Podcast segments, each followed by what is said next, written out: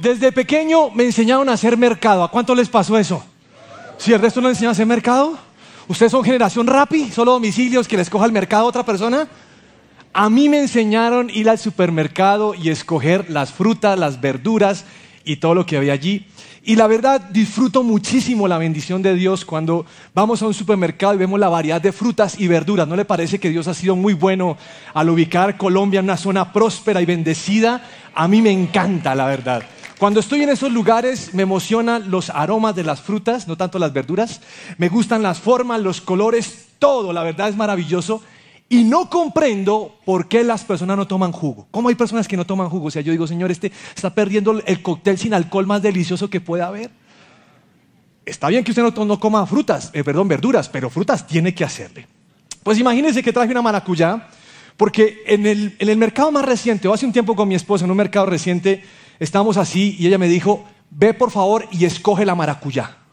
O sea, no sé por qué las mujeres siempre tienen que organizarla uno, pero no voy a discutir eso hoy en día. Hoy mi esposa tiene el don de organización y yo de obedecer, así que fui por la maracuyá y a mí me enseñaron que cuando uno escoge la maracuyá tiene que hacerle así.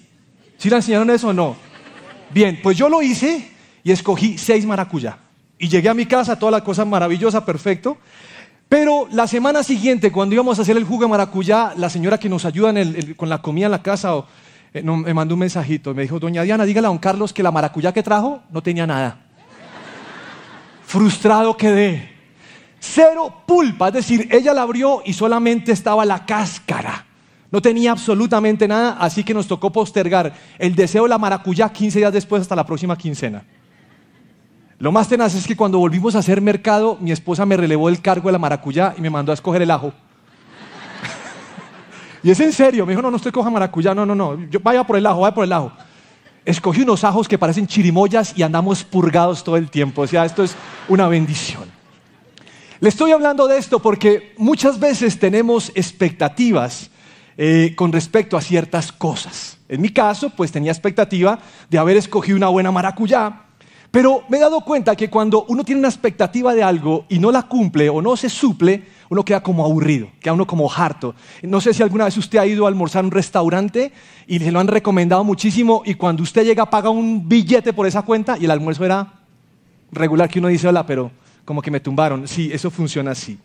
Pues yo veo en la Biblia que Dios tiene expectativas con nosotros. Escucha el siguiente versículo en Isaías capítulo 5, versículo 1. Dios dijo, esta canción habla de una viña y quiero dedicársela a mi pueblo. Mi amigo plantó una viña en un terreno muy fértil, removió la tierra, le quitó las piedras y plantó semillas de la mejor calidad. Puso una torre en medio del terreno y construyó un lugar para hacer el vino. Mi amigo esperaba uvas dulces, pero solo cosechó uvas agrias. Cuando leí este pasaje, veo que Dios tiene una expectativa acerca de lo que Él está haciendo bien para que haya fruto, para que existan las cosas como Él quiere, pero no salió lo que Él esperaba, sino llegaron uvas agrias o amargas en vez de uvas dulces. ¿Qué salió mal en el proceso? Así que cuando, cuando pienso en, en este pasaje, me doy cuenta que Dios ha tenido expectativas al crearnos. Y usted pensará que las expectativas de Dios solamente son sobre los hombres de la Biblia, pero no. Dios tiene expectativas en cada uno de nosotros. ¿Por qué? Porque todos fuimos hechos a imagen y semejanza de Dios. Y Dios tiene un propósito para cada uno de ustedes. Pero cuando Dios hace al hombre, su mayor interés o el interés primario es mantener una relación profunda, transparente y diaria con cada uno de sus hijos o cada uno de su creación. Me doy cuenta que cuando Dios hizo a Adán, le dio unas instrucciones y confió en que él la seguiría al pie de la letra. Y no sé si usted se ha dado cuenta, pero en el Edén, antes de que venga Eva, hay una relación íntima entre Dios y Adán. Una relación demasiado buena. Y considero, personalmente hablando, que Dios le mostró todo a Adán para que Adán disfrutara de las mieles de quién es Dios. De tal manera que cuando lo tentara Satanás, pues Adán iba a pensar lo, tenía, lo que tenía con Dios para no sacrificar eso. Esto es lo que yo veo que pasa en el matrimonio. En el matrimonio he escuchado personas que dicen, pero es que yo le di todo a mi esposo o a mi esposa, le entregué todo, de tal manera que él no buscara afuera lo que tenía en la casa. Eso pasa con Dios. Lo que él quería es que Adán nunca sacrificara su relación porque lo que tenía con él era demasiado bueno, más que lo que sucedía en ese momento de la tentación. Pero saben que ustedes saben que hubo una sorpresa. Adán no estaba tan saciado de Dios como pensaríamos. Dios no era tanto para él como algunas personas dirían tenía que serlo. Y muchas veces hablamos de las consecuencias eh, para el hombre acerca del pecado, las consecuencias para la mujer, las consecuencias para la tierra, la serpiente y todo esto, pero nunca hablamos acerca de las consecuencias para Dios. Y Dios tenía una expectativa y asumió una consecuencia a causa del hombre, que no se compara con una expectativa de tener una maracuyá que salga solo con aire, tiene una expectativa mayor. Y en Adán, la expectativa de Dios no se cumplió. Y a Dios le trajo un dolor profundo porque su mayor creación lo había sacrificado. Pero también Dios tuvo otro dolor en la cruz. Mire lo que dice la Biblia en Mateo. A eso de las 3 de la tarde, Jesús clamó en voz fuerte, Dios mío, Dios mío, ¿por qué me has abandonado? Pues cuando vemos este versículo es lógico que veamos cómo a Jesús le duele en ese momento el peso del pecado y hay algo que algunos, algunos teólogos dicen, y es que en ese momento es como si Dios le hubiera dado la espalda a Jesús cuando está en la cruz. Y en ese momento se rompe algo entre el Padre y el Hijo. Durante toda la eternidad eran uno solo, pero ahí se está rompiendo a causa del pecado. Entonces normalmente nos referimos al dolor de Jesús, pero también hay un dolor del Padre. ¿Por qué? Porque su Hijo se convirtió en pecado. Ahora sí, es una visión, pero no deja de sentir el dolor porque su hijo se convirtió en pecado por todos nosotros. Por el lado de Adán no se cumplieron las expectativas, pero por el lado de Jesús sí. Ahora, en cuanto a nosotros, mantenemos expectativas. Todos ustedes tienen expectativas. Cuando llega un día de trabajo, usted se levanta en la mañana, va a trabajar y espera regresar en la noche. O cuando estudia para un examen, espera presentarlo y que le vaya bien porque usted estudió. O usted espera X o Y cosas. Cuando usted decide hacer ejercicio, abstenerse de ciertos alimentos, usted tiene una expectativa de bajar de peso, de tener mejor salud. Y eso está bien. Pero a veces es difícil cuando las cosas no salen como imaginamos. Usted hace ejercicio, está con una buena dieta de alimentación y le dicen, solo ha bajado una libra. Ya han pasado 15 días, usted dice, no, pues qué libra ni qué nada. Entonces dice, es que mi organismo, siempre echamos la culpa al organismo. Pero algo pasó allí. Cuando hacemos negocios entre cristianos, hay una expectativa. Cuando a mí alguien me dice, es que yo soy cristiano, inmediatamente yo me imagino que la persona lee la Biblia, que hace sus procesos en su iglesia, como esté, y que vive como un cristiano. Pero a veces me he dado cuenta que solamente es un título de nombre, porque hay personas que se llaman cristianas, pero no viven como un cristiano. Y es el caso de una persona que conoció a otra en un grupo y estaba comprando un vehículo, entonces el otro le dijo, le vendo el mío. Mi carro es muy bueno, mire, mi carro no tiene, eh, tiene pocos kilómetros, mi carro no tiene comparendos pendientes, he pagado los impuestos, no ha sido reparado el motor, mi carro está muy bueno.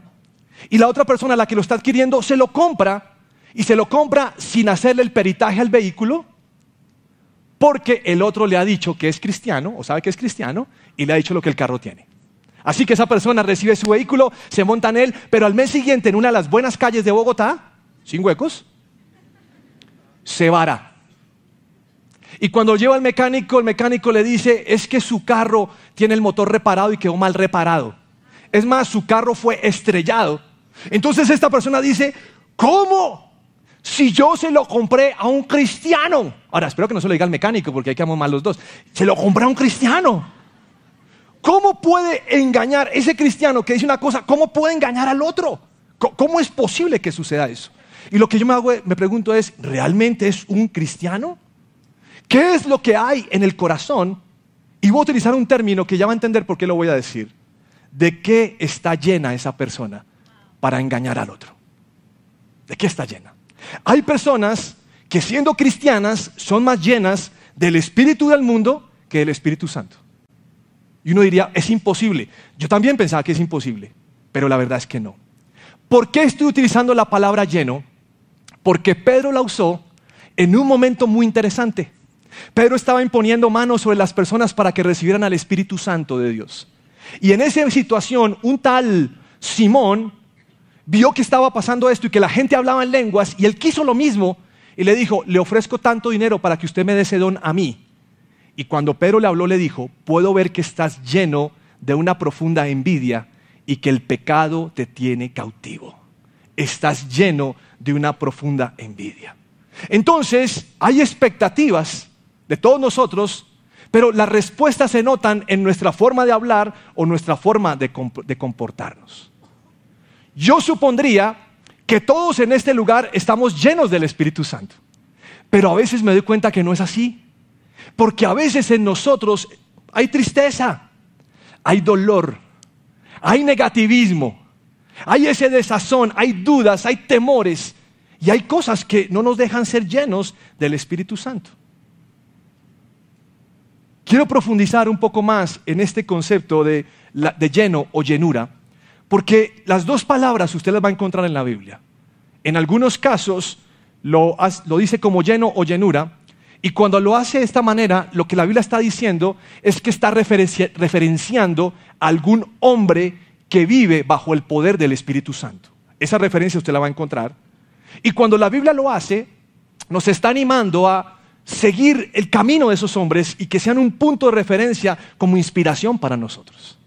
Así que cuando leo estos versículos me doy cuenta que Dios no quiere una llenura parcial ni momentánea, sino una llenura completa y diaria. Y la invitación de Dios es que todos los días nos podamos vaciar en Él de lo que adquirimos en el día a día. Es normal un dolor, es normal una tristeza, pero llevarla a Dios y vaciarnos en Él para recibir esa llenura del Espíritu Santo. Para la gente es normal sentir vacíos y tratar de ahogar las penas. Para nosotros no es normal.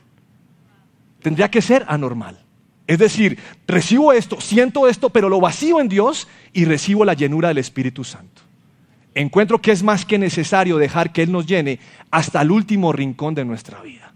Y Él es especialista en decirnos qué áreas todavía no están llenas. Quiero hablarle de tres pasajes. Lucas 24, 49. Ahora enviaré al Espíritu Santo tal como prometió mi Padre, pero quédense aquí en la ciudad hasta que el Espíritu Santo venga y los llene con poder del cielo. Hechos 2, 4. Y todos los presentes fueron llenos del Espíritu Santo y comenzaron a hablar en otros idiomas conforme el Espíritu Santo les daba esa capacidad. Hechos 4:30. Extiende tu mano con poder sanador, que se hagan señales milagrosas y maravillas por medio del nombre de tu santo siervo Jesús. Después de esta oración, el lugar donde estaban reunidos tembló y todos fueron llenos del Espíritu Santo y predicaban con valentía la palabra de Dios. Si usted pone atención sobre todo al Evangelio de Lucas y al libro de los Hechos de los Apóstoles que se le atribuye al mismo Lucas que escribió los dos, va a encontrar que este hombre tiene, tiene un deseo de que entendamos lo que significa la llenura. La llenura es verdad.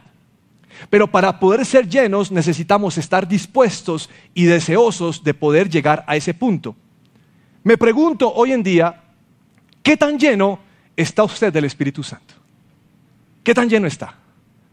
Normalmente cuando tenemos un celular, le miramos la batería y nos damos cuenta si está próxima a terminarse o no. Y he visto gente desesperada por el celular para conseguir un cargador si se le quedó en la casa. ¿Alguien tiene un, cargador? ¿Alguien tiene un cargador? ¿Alguien tiene un cargador? El mío es un iPhone 2. ¿Alguien tiene un cargador? ¿Tiene un cargador? ¿Tiene un cargador? Y lo buscan por todo lado. Es más, he visto gente desesperada cuando el celular se le queda en la casa. Se devuelven a la casa por el celular pero nunca he visto a alguien desesperado cuando se le quede la Biblia y que se devuelva a la casa porque se le quedó la Biblia. ¿Por qué? Porque importa más el celular, no la Biblia como tal. Y eso muestra el deseo de nuestro corazón. Lleno, según el diccionario, significa ocupado hasta el límite. ¿Cuál es tu límite? ¿Cuál es tu límite? Ocupado hasta el límite. Pero la palabra que más me gusta de esto es la que utilizó Lucas cuando está hablando en Hechos de los Apóstoles. Y se lo voy a ilustrar con esto. Les presento a Jonás. Tiene más pinta de Mateo, pero es Jonás, ¿ok? Es el muñeco de mi nieto. Ya verán que estoy muñequeando con el hombre. Me lo prestó para la predica. Él tiene un combo de profetas, había una pandilla. Tiene a, tiene tiene a Jonás, tiene a Jeremías, Tiene uno que le puso Judá, yo le había puesto Leoncio como el león, pero no, bueno. León santafereño, claro está, no aclaren eso. Pero bueno, aquí les presento el muñeco. Y algunas personas cristianas, hablemos de cristianos, ¿ok? Tienen una relación con Dios ahí como van, pero su vida es como este muñeco, como está ahora. Es seca. Oran por allá una vez por semana. Y eso. Van a culto porque la novia le dijo, o vamos o no te doy pico, y él viene. Pero realmente está seco. Por allá lee la Biblia y está buscando el Salmo 151 y no se da cuenta que no existe. Está seco. Pregúntele al de lado, ¿hay Salmo 151? Es más, ese cristiano puede venir a la iglesia, pero sale seco. A veces hay cristianos como que es tanto el poder que sale del púlpito que ellos se duermen. Y yo hace poquito estuve en, una sede nuestra, yo le dije al Señor, qué poder que me diste hoy, porque tenía como a cinco dormidos, Padre, gracias. Yo me sentí como, Señor, qué bendición tan tremenda, me estás usando, Padre. Y normal, no pasa absolutamente nada. Tú eres cristiano, pero estás seco. Pero hay otro tipo de cristianos que van a la iglesia y estos reciben un toque del Espíritu Santo. Una aspersión del Espíritu Santo. Y creen que están llenos, pero es una aspersión. Y salen y dicen, uy, qué tremenda. Esa canción como me gusta, uy, me hace vibrar. Una aspersión. Pero no están llenos del Espíritu Santo.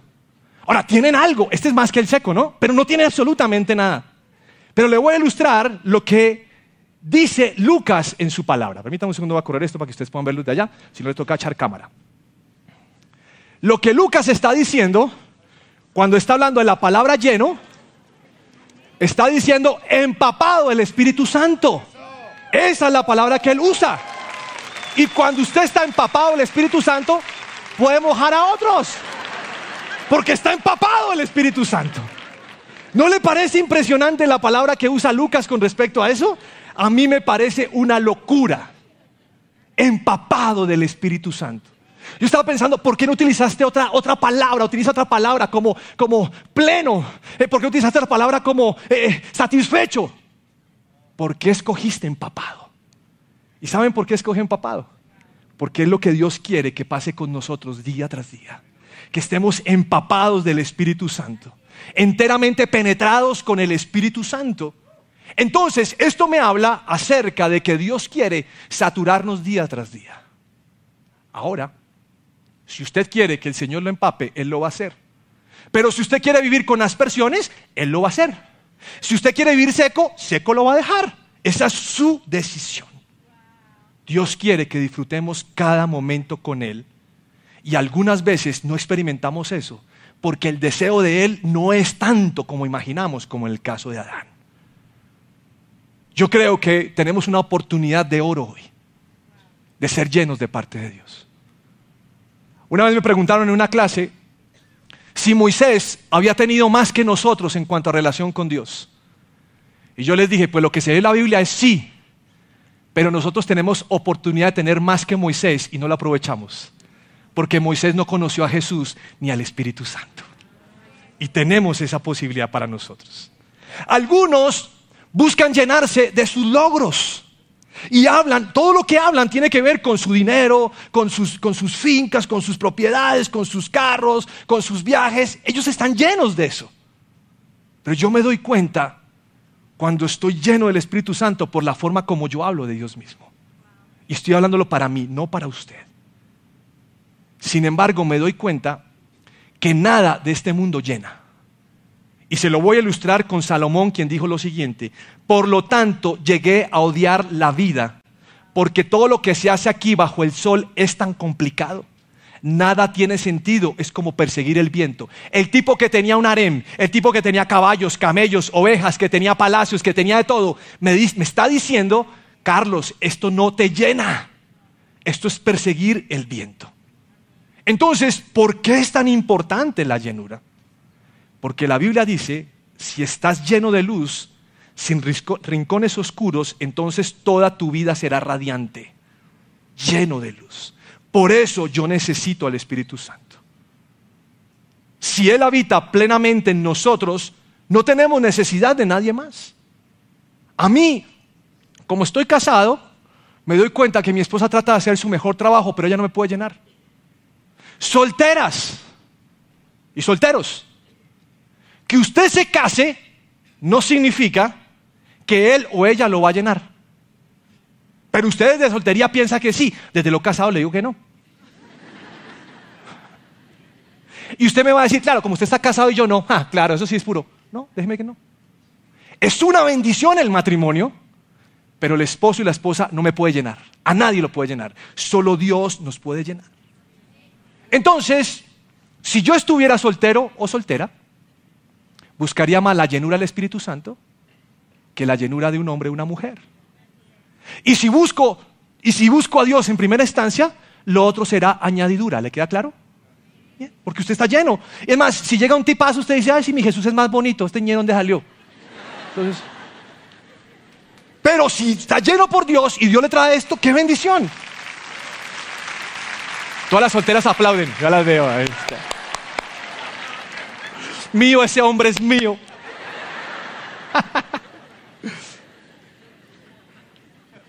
es importante la llenura para no ceder ante la tentación. ¿Tiene un hombre al lado? Mírelo. Mujeres, con toda confianza. Mírelo, mírelo con ganas, así dígale. Es importante la llenura del Espíritu Santo para que no caigas en tentación. Si quiere, peguele un calvazo, que los hombres no nos duele eso. Con toda, listo. Lucas capítulo 4, versículo 1 dice lo siguiente. Entonces Jesús, lleno del Espíritu Santo, ¿qué dice Jesús qué? Repítalo más fuerte, por favor. Jesús regresó del río Jordán y fue guiado por el Espíritu en el desierto, donde fue tentado por el diablo durante 40 días. ¿Saben por qué pecamos? Porque no estamos empapados del Espíritu Santo, sino estamos empapados de deseos carnales. Así como usted se ve tan santo, usted tiene deseos carnales como yo. Y toca minimizarlos por medio de qué? Del poder del Espíritu Santo. Entonces, lo primero que sucede con Jesús es que lleno del Espíritu Santo, pudo afrontar la tentación. Pero, como no, pero si no estaba lleno todavía, no podía afrontarla. ¿Qué te crees tú para afrontar una tentación si no estás lleno del Espíritu Santo? ¿Cómo lo vamos a lograr? Pues necesitamos la llenura. Necesitamos su llenura para vivir santos en un mundo que no es santo. En un mundo donde cada vez las cosas se ponen más difíciles, necesitamos al Espíritu Santo para poder resistir. Necesitamos someter nuestras emociones y pensamientos para que Él nos guíe y tenga el control. No eres tú, es Él. Señor, ¿qué piensas tú? El mundo habla de recesión, ¿qué piensas tú? ¿Invierto o no invierto? Señor, ¿me caso o no me caso? Señor, ¿me novio o no me novio? Pero no, a veces arrancamos. Y después lo invitamos y ya para qué. Necesitamos al Espíritu Santo porque para levantar nuestras vidas sobre la roca. Necesitamos al Espíritu Santo para poder hablarles a otros. Necesitamos al Espíritu Santo para orar por los enfermos y que sanen y que haya milagros. ¿Cuándo fue la última vez que usted oró por alguien y hubo un milagro? Porque a veces ni lo hacemos. Una de las clases que más me gusta a mí del proceso de formación, bueno, todas me gustan, pero hay una que me gusta mucho, tiene que ver con el bautismo en el Espíritu Santo. Y las que siguen tienen que ver con los dones. Son tres clases impresionantes en el nivel 2. Impresionantes. Y cuando llegamos a dictar esta clase, o cuando ha llegado, le pregunto a la gente, ¿cuántos de ustedes siguen utilizando los dones del Espíritu Santo? No los usamos. Tal vez porque no los conocemos o tal vez porque no hemos hecho énfasis en la práctica, pero nos fueron entregados para edificar la iglesia y también para edificar nuestras vidas. Pero no usamos los dones. Si viviéramos por el Espíritu Santo, le daríamos menor interés a nuestra carne.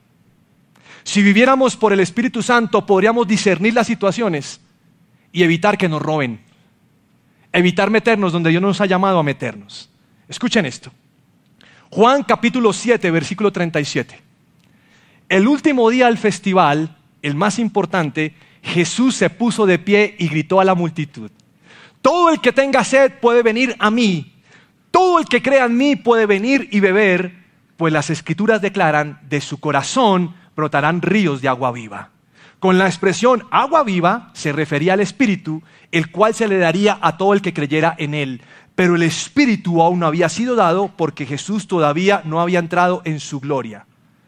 El último día del festival, dice aquí, eh, festival, tiene que ver con el festival de las enramadas. Era una celebración que ellos hacían para recordar cómo había sido la salida de Egipto y que en medio del desierto tenían que dormir con algunas casas hechas con palma o algunos lugares hechos con palmas. Y por eso se llamaba el Festival de las Enramadas o de los Tabernáculos. Y ese día Jesús se levanta embriagado del Espíritu Santo y grita, porque usted ve que tres veces hay signos de admiración, y grita, el que tenga sed, venga y beba de mí, porque yo soy capaz de darles a ustedes ríos de agua viva. ¿A cuánto les gustan los lunes?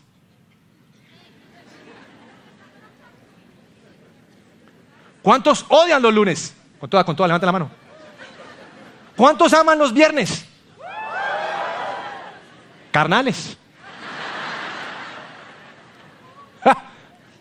si viviéramos este versículo todos los días de la semana, no importaría cuándo es lunes, ni martes, ni miércoles, ni... ¿Qué día es hoy? No sé, yo estoy embriagado en el espíritu.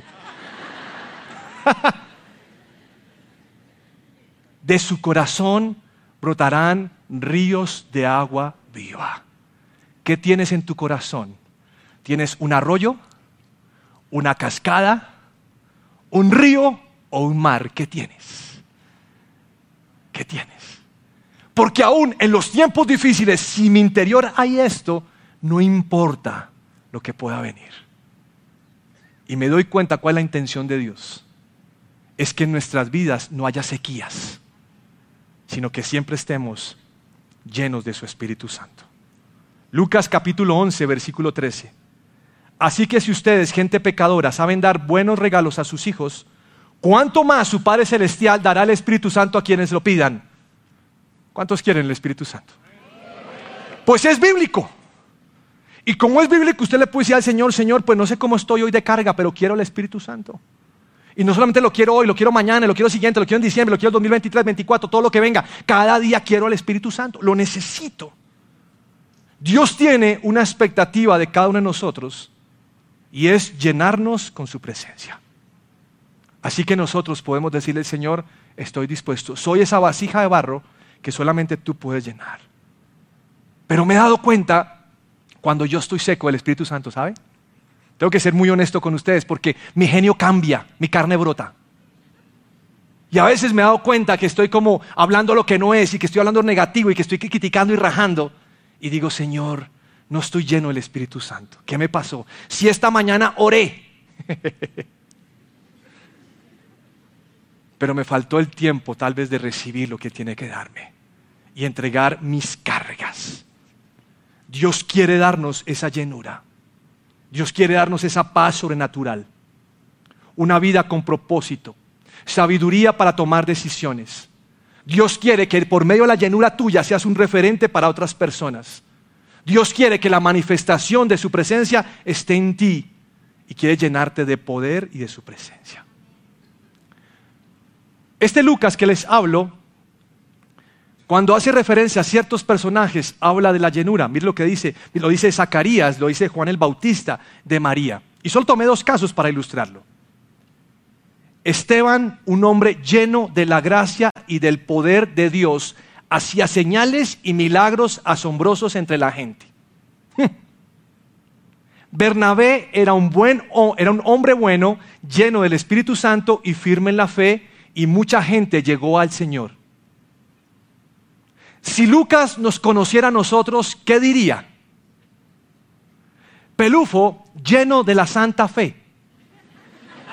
no, Lucas, hermano, ponte serio, hermano. ¿Cómo me vas a poner con un equipo de fútbol? Entonces no hables tanto de ese equipo. Sino se lleno el Espíritu Santo. Ahora es una pregunta extraña. Pero ¿qué diría Lucas de usted? ¿Lleno o no lleno? ¿O medio lleno? O un cuarto de lleno. O diría Pelufo, coma, a veces predicaba en la iglesia y no diría nada, porque ¿qué va a decir? ¿Qué diría a nosotros? Quiero terminar con este versículo. Efesios 5, 18. No se emborrachen con vino, porque eso les arruinará la vida. En cambio, sean llenos del Espíritu Santo. Desde mucho tiempo atrás siempre me pregunté cómo se le ocurre a don Pablo, inspirado por el Espíritu Santo, hablarme en un término de alcoholismo, hablarme del Espíritu Santo. O sea, yo no entiendo, decía, pero esto es palabra de Dios, te alabamos Señor, ¿cómo es posible? Pues cuando una persona está ebria, se desinhibe. Se comporta de forma espontánea, desenvuelta y natural. ¿Los han visto? Haga de cuenta que ustedes va a una despedida de fin de año, ahora que se acerca el fin de año, que Dios los proteja, pero fin de año, y uno siempre comparte con Raulito el de las fotocopias. Y uno saluda, Raulito, ¿cómo va? Ni siquiera saluda. Raulito, tal cosa. O sea, como solapado, uno no sabe qué es. Pero cuando Raulito llega el viernes, ¿a tanto les gusta el viernes aquí? Raulito empina el codo, se toma sus tragos y hombre, ya no es Raulito. A todo el mundo saluda, ¿qué hubo mija? ¿Cómo, ¿Cómo le ha ido? Y tal cosa. Y está que se, se baila todas las piezas. Porque Raulito acaba de recibir su dosis de alcohol. Y se muestra regularmente a lo que es, porque el, el alcohol logró sacar el atembado que hay adentro.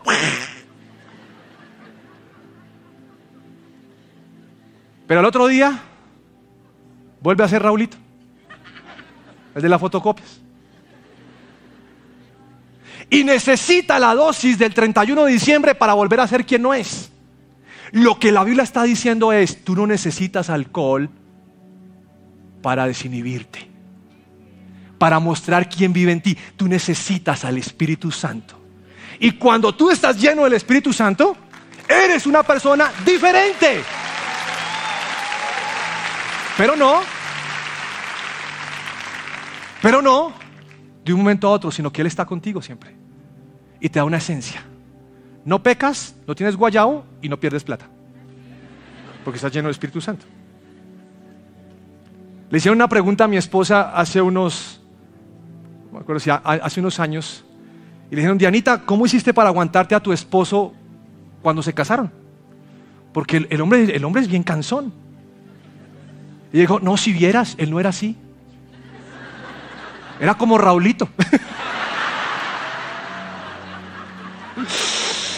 y ella respondió algo que me llamó la atención. Le dijo, tal vez lo que vemos hoy es lo que el Espíritu Santo realmente ha hecho en él, no lo que era antes.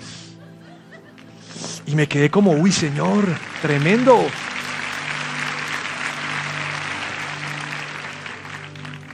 Si tú le entregaste tu vida al Señor Jesucristo, tienes el sello del Espíritu Santo. Está en ti.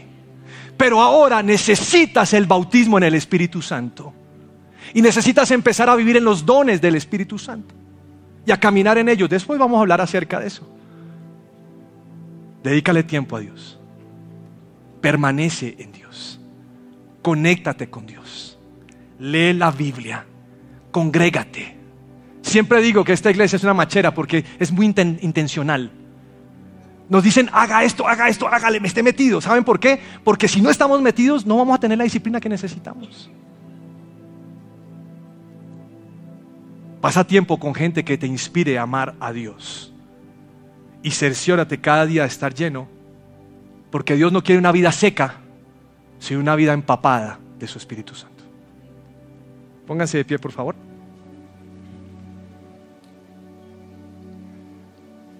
Y quiero que tome unos minutos para, para poder orar allí, cierre sus ojos. No importa que sea su primera vez con nosotros, gracias por acompañarnos, pero le invito a que cierre sus ojos. Espíritu Santo, tú estás en este lugar y quisiera pedirte que le mostraras a cada persona qué tan lleno está de ti, qué tan lleno estamos de ti. Porque a veces podemos pensar que estamos muy llenos de ti, pero no. Y es como cuando bebemos líquidos y estamos llenos, pero solo el líquido, Señor, falta lo sólido. Y quiero pedirte que hoy reveles a cada persona qué tan lleno está de ti. Porque puedo percibir que algunos somos como el teléfono celular que tiene la carga bajita, que no está lo suficientemente lleno, sino que en cualquier momento se puede morir. Y oro por cada persona que hoy pueda ser llena de tu Espíritu Santo. Tú estás en este lugar. Y la Biblia dice, sean llenos del Espíritu Santo. Y quiero pedirte que nos llenes hoy. Y si usted puede hablar en lenguas ahora mismo, quiero que empiece a orar en lenguas. Shaira Masai Garabashita. El hablar en lenguas es la señal inicial para recibir ese bautismo del Espíritu Santo. Y si usted no todavía no habla en lenguas, quiero que usted empiece ahí a, a balbucear Shaya Pasta y el Espíritu Santo está aquí. Va a ser más sencillo lo que a veces imaginamos, porque pensamos, ¿cómo Él puede bautizarme? Pues aquí está para bautizar. Namasai karamasai karapashikustushita. Anamasai apashita. La Biblia dice que cuando hablamos en lenguas nos comunicamos con Dios y somos edificados en ello. Y solamente estamos obedeciendo ese paso, paso, inicial. Espíritu Santo, ven a este lugar. Y si tienes algo que hablar con cada uno, Señor, háblalo. Si tienes algo que reafirmar con esta predicación, reafírmalo. Te necesitamos a ti. Reconozco que a veces he estado lleno de rabia, de temores, de resentimientos, de celos, de envidia. Reconozco que he estado lleno de negativismo, pero hoy me vacío en ti. Saco toda preocupación y quiero que usted se vacíe en Dios y le diga, aquí saco mi preocupación, saco mis nervios, saco el, error del pasado, el pecado que he tenido oculto. Allí, Señor, lo saco delante tuyo. Y te pido que me vacíes, Dios. Y quiero que usted se imagine que está poniendo cada una de estas cosas que acabo de decir en una bolsa oscura, negra, de basura. Ahí está, Señor. Yo pongo mis temores, yo pongo mis dudas, pongo la incredulidad. Yo pongo ahí, Señor, el, no, no conocerte, lo, que me pueda imaginar de que cerca que eres tú, cualquier experiencia pasada, lo pongo allí. Espíritu Santo, te pido que te lleves esa bolsa lejos y que ahora yo sea lleno de ti. Lléname, te necesito. Te necesito en mí, te necesito en mi mente, te necesito en mi vocabulario, te necesito en mis emociones, te necesito en mi voluntad, te necesito, Señor. Llena a cada uno conforme a tu grandeza. Shaya Makastasha.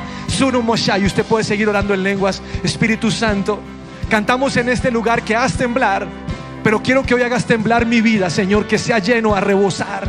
Señor, ocupado completamente. No ocupado de fútbol, no ocupado de negocios, no ocupado de propiedades, no ocupado, Señor, de problemas de salud, sino lleno de ti, Espíritu Santo. Lléname, lléname, lléname, lléname, lléname.